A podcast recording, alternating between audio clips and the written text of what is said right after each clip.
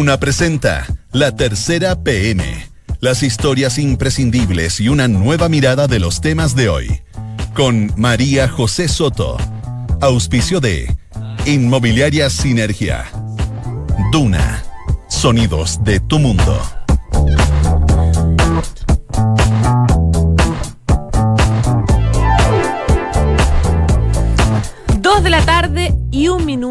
¿Cómo está? Muy buenas tardes. Bienvenido a la tercera APM junto a Radio Duna en esta tarde de día lunes. Hoy es 29 de julio, ya casi se termina el mes. Eh, hay a esta hora agradables 19 grados de temperatura y para mañana van a subir incluso más las temperaturas. Eh, Súper agradable después de estos días de, de, frío. Extremas entre los 6 y los 22 grados. Vamos a revisar de inmediato las principales notas y reportajes que están disponibles en la tercera PM.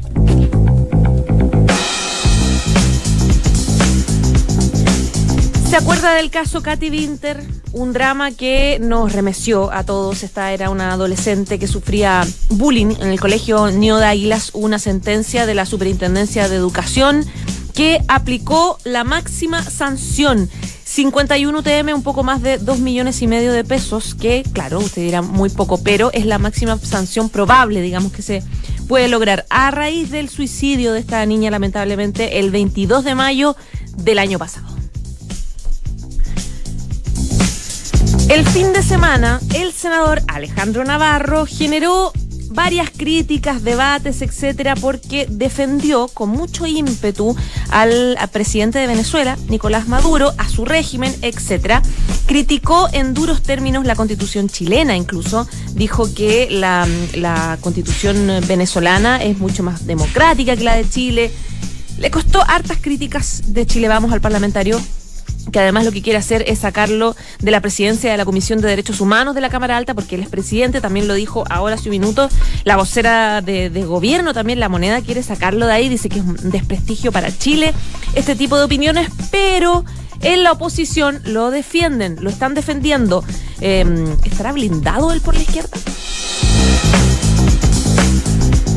Se busca un sheriff, los candidatos que baraja el presidente Sebastián Piñera para nombrar al nuevo superintendente de medio ambiente. Esto es por eh, sistema de alta dirección pública en todo caso. Se presentaron 180 candidatos para competir. La moneda se alista a definir el nombramiento a casi nueve meses de la salida del abogado Cristian Franz. El fin de semana, el senador de Renovación Nacional, Andrés Alamán, hizo harta noticia con una entrevista en la que le pidió al alcalde de Las Condes, Joaquín Lavín, tomar una postura clara en temas importantes, en temas país, decía él, que, que, que influyen, los que generan impopularidad, digamos. Le advirtió que no le servía mucho para su candidatura o no le servía mucho seguir haciendo museos de cera, en alusión a que él se está metiendo solamente en cosas ciudadanas, que no molestan a nadie, que son eh, realmente eh, sin, sin costo político. Eso fue el planteamiento que hizo Alamán. Una vez más, son ambos presidenciables cada, cierto, cada cuatro años lo son, digamos, siempre figuras históricas populares de eh, la derecha y eh, son favoritos para ser presidenciables en sus distintos partidos. Ellos tienen una relación histórica bien difícil, súper traumática, que se las vamos a recordar.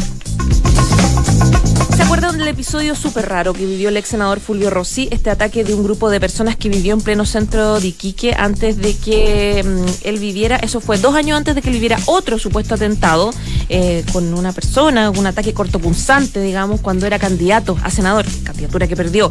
Pues el Senado todavía le está pagando el abogado que lo defendió del caso. Léalo la tercera PM. Y vamos a hablar de Perú, de esta crisis política e institucional bien complicada que vienen ellos enfrentando hace meses, hace años, con expresidentes procesados, parlamentarios procesados, incluso lo, lo, que pasó con Alan García, el suicidio también del expresidente que también iba a ser procesado. Pues en esa línea el presidente actual, Martín Vizcarra, que ha impulsado toda esta, todos estos intentos judiciales por transparentar un poco la situación de corrupción grave que vive Perú, hizo una propuesta que sorprendió a todo el mundo, un referéndum para adelantar un año las elecciones, para que él salga un año antes. ¿Qué significa eso? ¿Cuál es el futuro político de Perú? Acá lo vamos a conversar.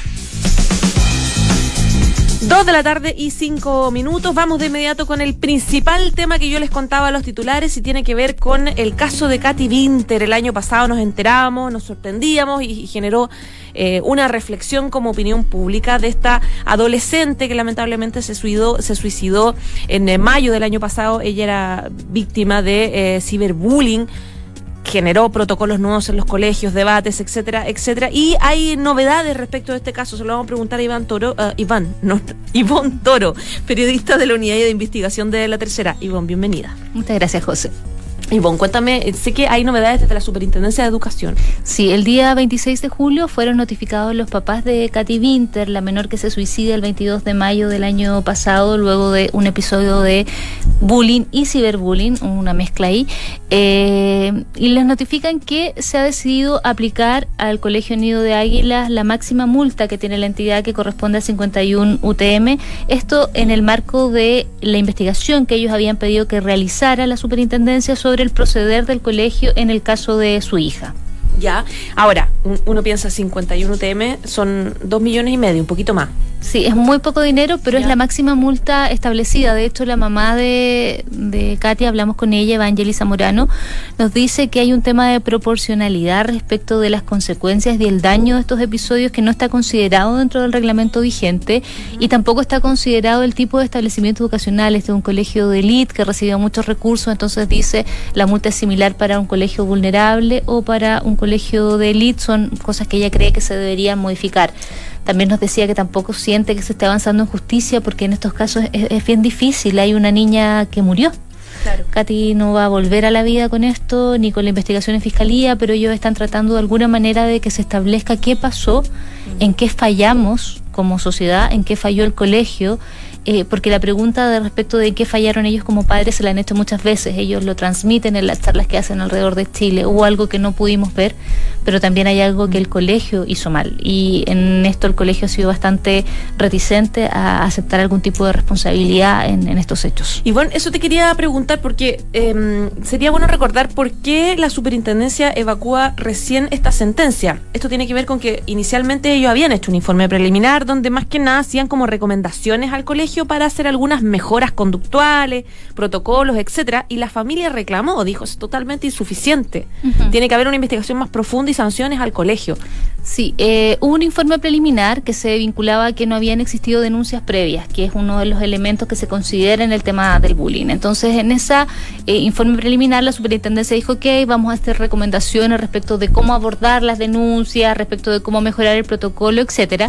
Y la familia dice, no, es necesario que se vaya un paso más allá y que se eh, realice una investigación interna, más profunda que la que había hecho el colegio. La superintendencia coge este reclamo y dice, sí, y además vamos a derivar los antecedentes a eh, la Fiscalía, el Ministerio Público que está realizando una investigación sobre el suicidio de Katy. Se toman estas dos decisiones en febrero y ya en mayo se decide formular cargos, que es decir, en qué parte tú no estás cumpliendo con el reglamento, tu reglamento no está ajustado a lo que nosotros estamos solicitando. Después de eso, se abre un plazo de 10 días hábiles tanto para la familia como para el colegio para decir, mira, estoy de acuerdo, no, no corresponde la formulación de cargo y tras ello se toma esta decisión que es una ya de las últimas porque lo que viene ahora es que se pueda realizar una reclamación administrativa, pero lo que nos han dicho es que todo el proceso ha sido bien largo, más de un año, y que han tenido todas las instancias para hacer los descargos respectivos. Por lo tanto, lo que se dice es que no se está cumpliendo con la normativa vigente en cuanto a un tratamiento justo sobre el vínculo entre los, los alumnos, los estudiantes. Ivonne, ¿cómo han cambiado los colegios en términos de sus normativas después de lo que pasó con Katy Winter? Más allá del cambio en la ley, lo que se ha producido es en definitiva que este tema se aborde dentro de, los colegios eh, y ese ha sido un logro bastante eh, importante para los papás de Katy. Ellos tomaron como bandera eh, este tema, decidieron un poco hacer el duelo de esta manera, tratando de ayudar a otros jóvenes ya han recorrido Chile y en sus recorridos por Chile ellos hablan con las comunidades escolares, con los padres, con los alumnos, con los profesores y cuentan que es eh, muy emotivo que la gente levanta la mano y dice a mí me pasó, yo tuve este problema, se enfrentó de tal manera y eso ha ayudado un poco el que el tema esté en la palestra a que se investigue y también se ha legislado al respecto. Sabemos que ahora hay una, hay una penalización para, para el bullying por internet, entonces también han avanzado respecto de la legislación, que son dos hitos bien importantes que se producen después de la muerte de, de Katy. ¿Qué viene ahora el Ministerio Público? En el Ministerio Público continúa la investigación. En algún minuto ellos pidieron un cambio de fiscal que finalmente no se produjo. Lo que ellos han pedido, más allá de que se logren o no establecer sanciones, porque lo que se sanciona acá es si alguien indujo o dio instrumentos para que alguien se suicidara. Eso está descartado. Katy llegó sola al local donde ella eh, decide terminar con su vida. No hay intervención directa de tercero. Pero ellos sí quieren establecer qué pasó antes cuál es la verdad que está tras eso, eh, cómo se está realizando, por ejemplo, el tema de la investigación sobre su teléfono celular, hay un peritaje ahí pendiente, hay un peritaje en su computador para tener constancia de que efectivamente ella sí recibió acoso por redes sociales y, a ellos les interesa mucho que eso se establezca no respecto de eh, lograr alguna sanción penal, sino que se sepa que eso sí sucedió.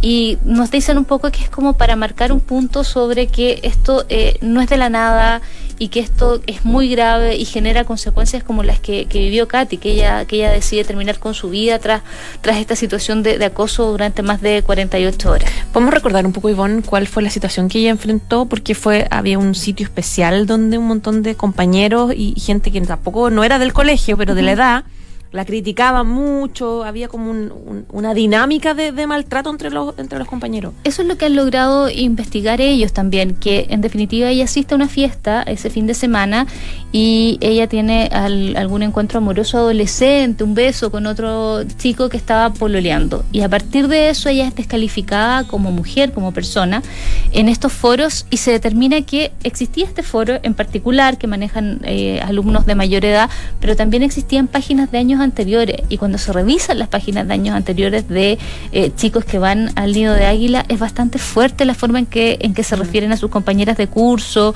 Eh, de hecho varias veces los administradores dicen vamos a borrar esto porque ofendió vamos a borrar esto pero están eh, en definitiva al aire mucho rato. Y nosotros si tú haces una, una búsqueda de páginas del nido encuentras bastante donde los estudiantes se descalifican entre ellos aún están arriba. Entonces ahí aparecen con nombre y apellido, o sea, están citada María José Soto, tal y tal. Y, y, tú te pones en el lugar de esa persona adolescente, o sea, como que tú dices, en verdad ha sido bien, bien duro el trato y, el maltrato más bien mm. hacia las personas. Ya pues, Ivonne Toro, un millón de gracias. De nada, María José. Que estés muy bien, chao, chao. Chao. En Duna Escuchas, la tercera PM, con María José Soto. Dos de la tarde y 13 minutos. Yo creo que a usted le ha pasado alguna vez que tenía un déjà vu, esta sensación de que algo ya lo vivió. Esto ya lo vi, esto ya lo viví, me pasó como un sueño. Ya, yo creo que esto lo viví. Joaquín Lavín y Andrés Salamán ahí enfrentados, presidenciables o no. ¿No, ¿No, tuviste el mismo sueño tú, Sebastián Minay? ¿Estamos hablando de la vino o de las veces que sentimos que hemos vivido algo antes, María José? ¿Cuál de las dos cosas vamos a hablar? de, yabú en tu día? Estoy hablando del yabú que me genera esta entrevista que dio a la mano el fin de semana, emplazando a Joaquín Lavín, a meterse en los temas duros. la historia tiende a repetirse y así como de repente uno dice, bueno, no hay más liderazgo en la centroizquierda parece, parece que la derecha del reparto es bien limitado. Cada cuatro años son los mismos personajes. Sí, lo que pasa es que son los, Pero es que los mismos personajes se repiten porque no han logrado su objetivo. Entonces, en política, cuando uno es candidato, como, eh, no sé, o trata de ser candidato y le falta un poquito así para llegar a papeleta, o pierde, dice, bueno, yo tengo el mejor derecho y la próxima vez. Y la próxima vez ya, se, ya se te cruzó otro. Bueno, lo que pasa con Andrea Lamán. Eh, o en distintas piezas del ajedrez, porque la última la última agarra que tuvo Alamán con Lavín, Lavín era, era jefe de campaña de Evelyn Matei. De Pablo, Pablo Longueira, Ay, perdón. Pablo, Pero si fuese estábamos los dos esa noche. Es ya. verdad. Ordenemos, oh, esa noche, ya, partamos del, Todo esto porque el fin de semana el senador Andrea Alamán Zavala, quien ha decidido competir nuevamente, eh, Andrea Alamán es un político, ya, sabe, ya todos lo conocen, pero él nunca ha logrado que su nombre y su apellido estén en una papeleta presidencial. Hace 20, 30 años, en, la derecha estaba la famosa patrulla juvenil, que eran cuatro. Sebastián Piñera, Andrea Alamán, Evelyn Matei, Alberto Espina. De estos cuatro, uno se ha salido con la suya dos veces, que es el presidente Piñera. Claro. La otra, por lo menos, llegado a competir en una elección y le ha ido bastante bien, que Evelyn Matei, alcaldesa Providencia. ¿Y con cuánto? Como con un mes de, tiempo para prepararse. Pero Alamán nunca lo ha logrado, siempre estado ahí a punto, a punto. Espinas caso aparte, lo dejaremos mm. para el programa, sé que alguna vez. Pero, pero, de verdad, en el caso de Alamán, entonces, el que pasa, eh, el de esta entrevista que le da Alberto Lar, la tercera, el fin de semana, cuando eh, llega y dice, bueno, que el liderazgo la es bastante potente, pero no se puede pretender hacer campaña con el Museo de Cera. Estoy parafraseando, no me la sé de memoria. Claro, todo esto después de la polémica del Museo de Cera, Las Condes, qué sé yo. Que en el fondo es una crítica al estilo de matinal un poco que hace política Es, es solo tomar temas ciudadanos, porque de hecho si uno llama a alcalde, podemos mm. entrevistarlo.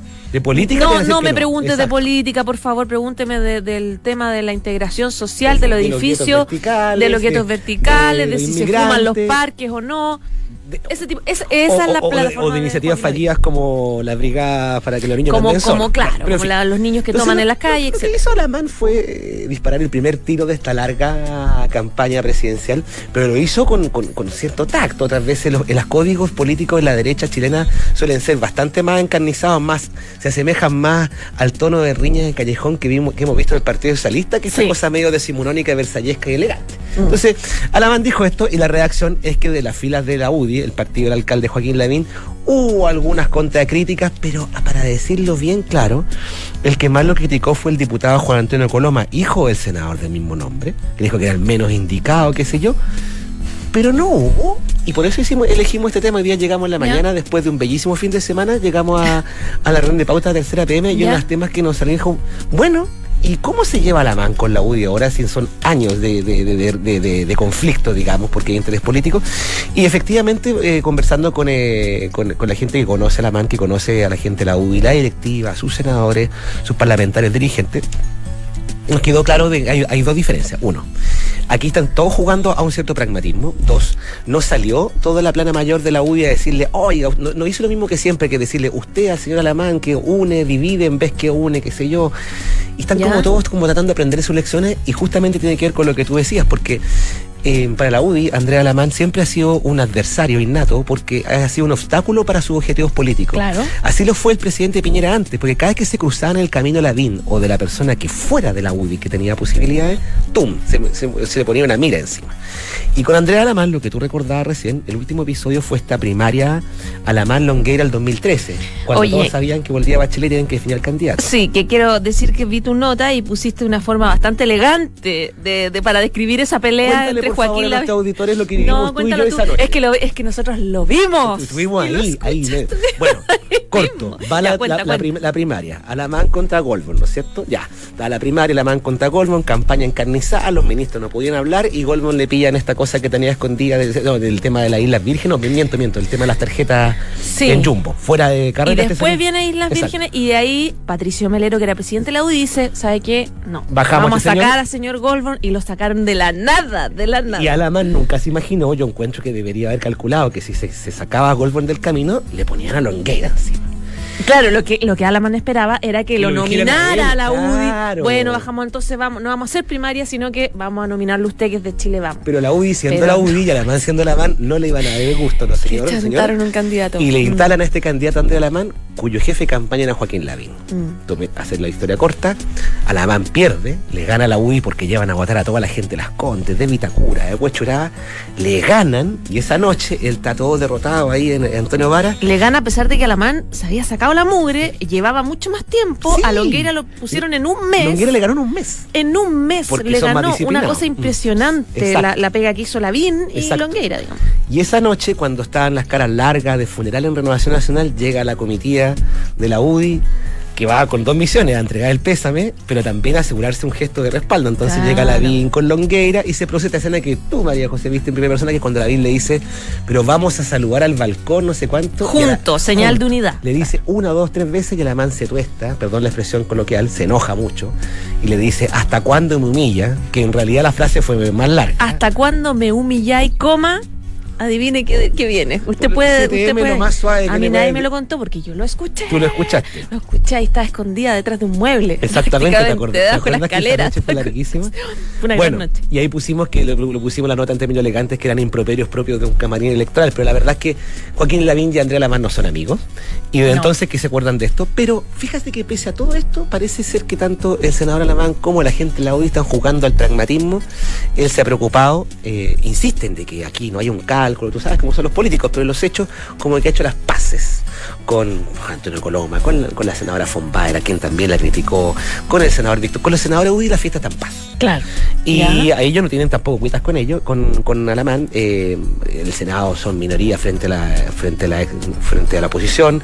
Han trabajado junto en iniciativas como en educación, en constitución, y hasta ahora la fiesta parece estar en paz. O sea que Alamán ha, aprendido ciertas lecciones y está tratando Depende de quién le pregunte, porque lo lógico es que aprenda lecciones, claro. Porque hace tiempo él tenía muchos enemigos ahí. Tenía muchos enemigos en, Renovación Nacional y gente que en el Congreso no le tenía bueno. Si no voy a trabajar, yo no voy a trabajar para no olvidemos tres cosas. Uno, en el tablero, en el teatro de operaciones ya no existen Pablo Longuera ni Jovino Novoa, que son dos de sus archirrivales históricos. Que también, que también casi como que también lo fueron de presidente Piñera. Uno.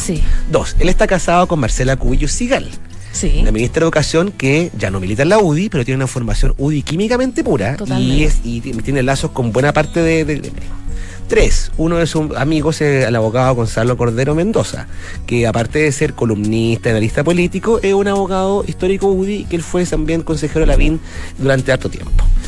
Y además, em, cuatro, está también este tema de eh, no, ha habido mayores razones para entrar en el conflicto, porque el, tema parlamentario te obliga a estar trabajando codo a codo. Sí. Entonces, todo esto, perdón. Y, Alemán, y además Alemán tiene Bópoli como aliado en esta batalla, ¿eh? como un poco presionemos a Joaquín Lavín Ah, bueno, porque es. Temporal, obviamente, pero lo tiene. Bueno, pero eso opera por la lógica de aquel que va más arriba en las encuestas. Obviamente, atrae el fuego amigo. Por eso Lavín no ha entrado en este juego. Lo que, lo que quieren no, todo es que Lavín entre en temas complicados.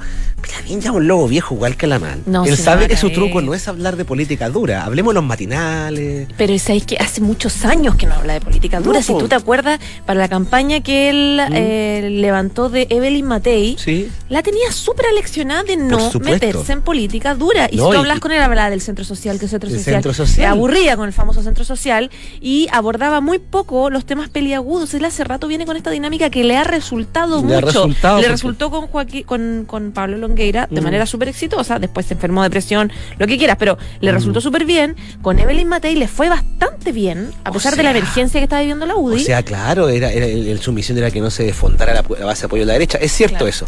Pero claro, por lo mismo, eh, lo que va a pasar ahí, por eso los caminos de, de Alemania y de Bópoli coinciden este interés. Pero mira, esta tregua igual todos, todos entienden que funciona ahora. Por eso le, dijimos titular la tregua táctica. Otra cosa distinta es cuando empiezan las campañas municipales. Otra cosa distinta es cuando Joaquín Lavín anuncie, o sea, ya lo dijo, pero cuando empiece, se inscribe candidato a alcalde de nuevo, no, estén por seguro que van a levantarse las voces diciendo, oiga, pero usted, ¿cómo va a ser alcalde por un mes, no más dos meses? Mm. Y van a empezar las críticas, que hable, que hable, que hable, que hable. Y además, para la MAN todo esto tiene que terminar en la primaria. Porque resulta que esto no va a servir que el resto de la UDI le diga, oiga, senador, pero mire las encuestas, cómo está la el candidato Lavín, va a decir, no, pues sí, el presidente Piñera, Piñera la otra vez ya fue a primaria con Osandón, entonces yo también quiero ir primaria con verdad, Es verdad. Y ahí vamos a ver si dura, el, si dura la tregua. Oye, hoy día estaba viendo en la tercera PM la reservada reunión de Sebastián Piñera y Joaquín mm. Lavín en la moneda, en medio de los cuestionamientos de renovación nacional. Yo diría al revés. Es, otro drama. La relación Alamán-Piñera siempre ha sido rara. Pero, yo diría al revés, que Alamán movió una pieza, la primera pieza, sabiendo que la BIN le gana terreno y sabiendo que en algún momento la moneda, ergo el presidente, ¿Mm? su complejo amigo, ex amigo, como queramos llamarlo, de Alamán, va a tener que elegir, va a tener que ungir un, un candidato sucesor sin equivocarse como la otra vez. Claro. Va a tener que hacerlo. Así que la historia se vuelve a repetir, querida María José. Ojalá que, ojalá que como la otra vez nos toque presenciar, eh, o a ti sobre Oye, que sería bonito. Qué momento inolvidable ese cuando llegaste y me contaste lo que se Cuando llegué a, todos los a, contar el a contarte, no le, dije, quiero contarle a nuestros editores que le dije a Sebastián Miray, no sabéis la pelea que escuché de Andrés Salamán y Joaquín Lavín. Casi te digo un combo. Oye, sí, casi me llega. Ya. Muchas gracias, Sebastián Minay. Que sea una hermosa semana. Igualmente. Chao, chao. Chao. Esto es La Tercera PM con María José Soto. Dos de la tarde y 24 minutos. Vamos a cambiar totalmente de tema y nos vamos a Perú, donde yo les contaba a los titulares que eh, Perú, usted ya lo debe tener más que claro, que viene viviendo hace varios meses, sino años, una crisis política institucional súper difícil. Em, hay políticos procesados, expresidentes están procesados, fugados. El caso de Alan García, usted ya sabe, lamentablemente se quitó la vida en medio de este procesamiento. Y hubo novedades este fin de semana con el principal impulsor de una política em, eh, que busca. Eh, tratar de limpiar todos estos casos de corrupción eh, a partir de investigaciones en la Fiscalía, que es el propio presidente Martín Vizcarra. Hizo un anuncio importante esta, este fin de semana que lo queremos conversar con Alejandro Tapia, que es editor de Mundo de la Tercera. Alejandro, bienvenido. ¿Qué tal, José? ¿Cómo estás? Bien, ¿y tú? Bien, también. Pues tienes cara de renovado. Un poco, sí. Como de vacaciones, descansado. Algo, algo. Muy bien, me parece. Oye, mira, eh, ocurre que Vizcarra aprovechó eh, el festejo de las fiestas patrias en Perú eh, para anunciar que pretende adelantar las elecciones para el 2020. Hay que recordar que Vizcarra era el presidente de Pedro Pablo Kuczynski, que tuvo que salir de manera dramática de la presidencia acusado de corrupción. Eh, y el periodo de PPK, Kuczynski, culmina el 2021. Vizcarra lo que hace es adelantar un año las elecciones presidenciales y de congresistas, eh, que incluyen que él se vaya también de manera anticipada. Eh, esta fue, este fue un anuncio muy audaz, sorpresivo que toma el clamor ciudadano, pero que a, la vez lleva muchísimos riesgos, eh, tanto digamos para la institucionalidad peruana como también para él en su gestión, porque a partir de ahora se va a ver un periodo muy eh, de alta eh, fricción, de incertidumbre, de tensión. Y básicamente este anuncio de adelantar las elecciones en Perú para el 2020 tiene que ver con esta guerra de guerrillas que hay entre eh, la presidencia, entre Martín Vizcarra y el Congreso, manejado por eh, el Fujimori. Fujimoristas, claro. Que a su vez eh, los Fujimoristas también están profundamente divididos. Una bancada apoya a Keiko y la otra bancada responde al liderazgo de Kenji. Ambos hijos del expresidente Alberto Fujimori, hoy en la cárcel. ¿Qué viene ahora? Eh, ¿qué, se, qué, va a pasar ahora en Perú? Eh, por lo pronto, el Congreso tiene que eh, debatir el adelantamiento de las elecciones y si es que da luz verde a un referendo ciudadano que debería apoyar esto, pero no está estipulado ningún plazo. Ocurre que si es que el Congreso le da luz verde a todo esto de manera rápida, el, referendo podría ser en octubre o noviembre, pero el Congreso de mayoría opositora finalmente no tiene eh, por qué eh, apurar este trámite ni dar luz verde a las pretensiones de Vizcarra. Al contrario, él podría eh, hacerle una zancadilla más bien al presidente Vizcarra, que desde que tomó la presidencia en marzo del 2008 ha sido un reformista, especialmente en materia de leyes anticorrupción. Y es ahí, ese es el meollo de la, esta guerra de guerrillas entre el Congreso y el Ejecutivo, porque finalmente eh, Vizcarra ha pretendido, por ejemplo, limitar la reelección de los congresistas, ha pretendido eh, que se le quite, por ejemplo, la inmunidad a los congresistas que están procesados en casos judiciales, en casos de corrupción, y por supuesto a todo esto se han opuesto los mismos congresistas. Eh, y, y este anuncio, en el fondo, llega en momentos en que se había acabado el plazo para que el Congreso aprobara otro paquete de medidas anticorrupción. Que la idea de, Vizcarra era que eh, si tenían luz verde, esto iba a comenzar a regir ya en el 2021 con un nuevo presidente, un nuevo Congreso. Pero por supuesto los congresistas que eh, tienen poder no quieren perder ese poder y están haciendo todo lo posible para que eh, no aprobar la, la, la medida anticorrupción de Vizcarra y eventualmente no le van a dar esta luz verde tan fácilmente a Vizcarra para que se adelanten las elecciones. Ahora, adelantar las elecciones un año es adelantar las elecciones generales. de congresistas, de, de presidente. Por lo tanto, se van todos a hacer una renovación completa, porque uno diría, ¿Cuál es el problema de que un presidente que está interino eh, no quiera pernarse en el poder y quiera dar un paso al costado? Porque eso tendría que generar eh, una, una contrarrespuesta, digamos. Claro, en el papel es tal como tú dices que en el 2020, si es que hay elecciones en, a comienzos del 2020, marzo o abril, dependiendo el plazo en que el Congreso apruebe esto o no, eh, se van todos, pero Perú siempre da sorpresas y como está estipulado que Vizcarra no puede seguir, no se puede descartar del todo de que eh, finalmente se negocie y que Vizcarra eventualmente pueda postular, aunque es difícil. Puede ser candidato, dices tú. Puede ser candidato, exacto. Pero lo otro que hay que considerar es un escenario en que, ¿qué pasa si es que el, Congreso peruano no aprueba la idea de Vizcarra de adelantar las elecciones? Eso, eh, en resumen, podría llevar a que Vizcarra y la primera vicepresidenta, la Mercedes Arauz, renuncien a su cargo y que sea el presidente del Congreso, que es un fujimorista, tome la presidencia de, Perú. Y en ese caso, eh, podrían haber solamente elecciones del Congreso y luego elecciones eh, presidenciales. Es decir, el presidente del Congreso debería eh, culminar, debería terminar el el mandato hasta 2021. Vizcarra hasta 2021. Entonces, no está del todo fácil para Vizcarra de desamarrar esta oposición que ha tenido el Congreso de mayoría fujimorista respecto de su gestión y respecto de su afán reformista, especialmente en leyes anticorrupción. Entonces, este escenario de que puedan haber o no elecciones va a significar eh, una serie de fricciones en el Congreso. Ya están surgiendo las primeras cartas que quieren presentarse a esas elecciones. Ah, ah, una duda, pero ¿cómo ¿Qué opina la opinión pública? Porque da la sensación hace unos meses de que en general la gente apoyaba mucho eh, la política que está eh, operando con Vizcarra, un poco de limpiar la casa esta sensación de que yo vengo acá en la emergencia, se van todos procesados, muchos presos antes de, etcétera, etcétera. Somos un poco exagerados, vamos más allá, pero queremos transparentar, queremos abonarnos con la opinión pública respecto de la institucionalidad. ¿Cómo está la opinión pública ahora? Vizcarra asume eh, para completar el periodo de PPK con una agenda de reformas anticorrupción que en su mayoría eh, fueron respaldadas en su momento por el Congreso, aunque el Congreso las modificó bastante y eh, Vizcarra recibió un gran apoyo ciudadano en este referendo que hizo para que eh, los peruanos, ciudadanos comunes y corrientes, aprobaran estas, estas, estas medidas. Ocurre que con el correr del tiempo, Vizcarra, que llegó a tener más de un 60% de aprobación, su eh, apoyo ciudadano ya fue está bajando, ya se encuentra en 45%, que es el mismo porcentaje de los peruanos que lo desaprueban.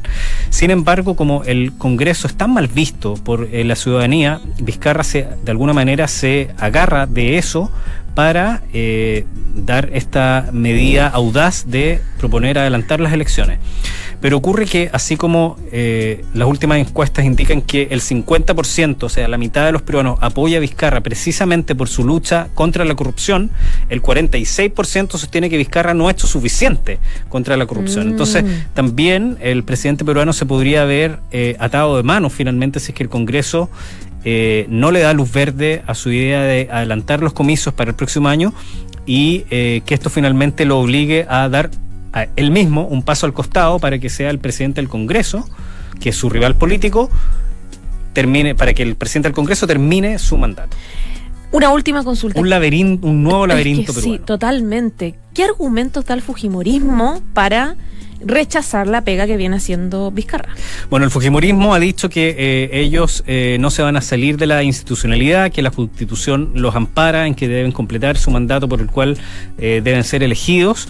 Y esto también tiene que ver mucho con la situación política judicial de Keiko Fujimori, que está cumpliendo 36 meses de libertad provisional por recibir fondos millonarios de Odebrecht y ellos seguramente no van a querer eh, soltar la mano del Congreso hasta poder negociar eh, la situación, digamos, eh, política y judicial de Keiko, que podría estar muy bien perfilada para las elecciones. Hay que recordar que ella ya ha perdido dos elecciones y ha perdido mucho, digamos, respaldo ciudadano.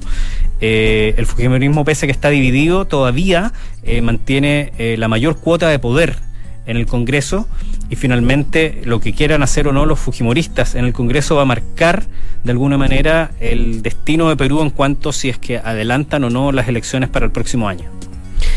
Ya, pues hay harta cosa que viene en camino para Perú. Perú siempre da noticias, siempre da sorpresa y hay que ver qué pasa.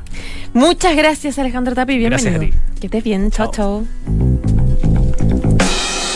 Saludamos a Sinergia Inmobiliaria que piensa en cada proyecto de casa o departamento como si fuera único. La distribución de los espacios, diseño vanguardista y terminaciones que encantan. Sinergia Inmobiliaria, espacios bien pensados. Conócelos en isinergia.cl. Dos de la tarde y casi 35 minutos nos vamos. Quédese como siempre el 89.7 porque ya está lista la próxima carta notable. Kafka conoce a Milena en un café de Praga e, e inician un amor desconfiado y obsesivo. Chao, chao. Thank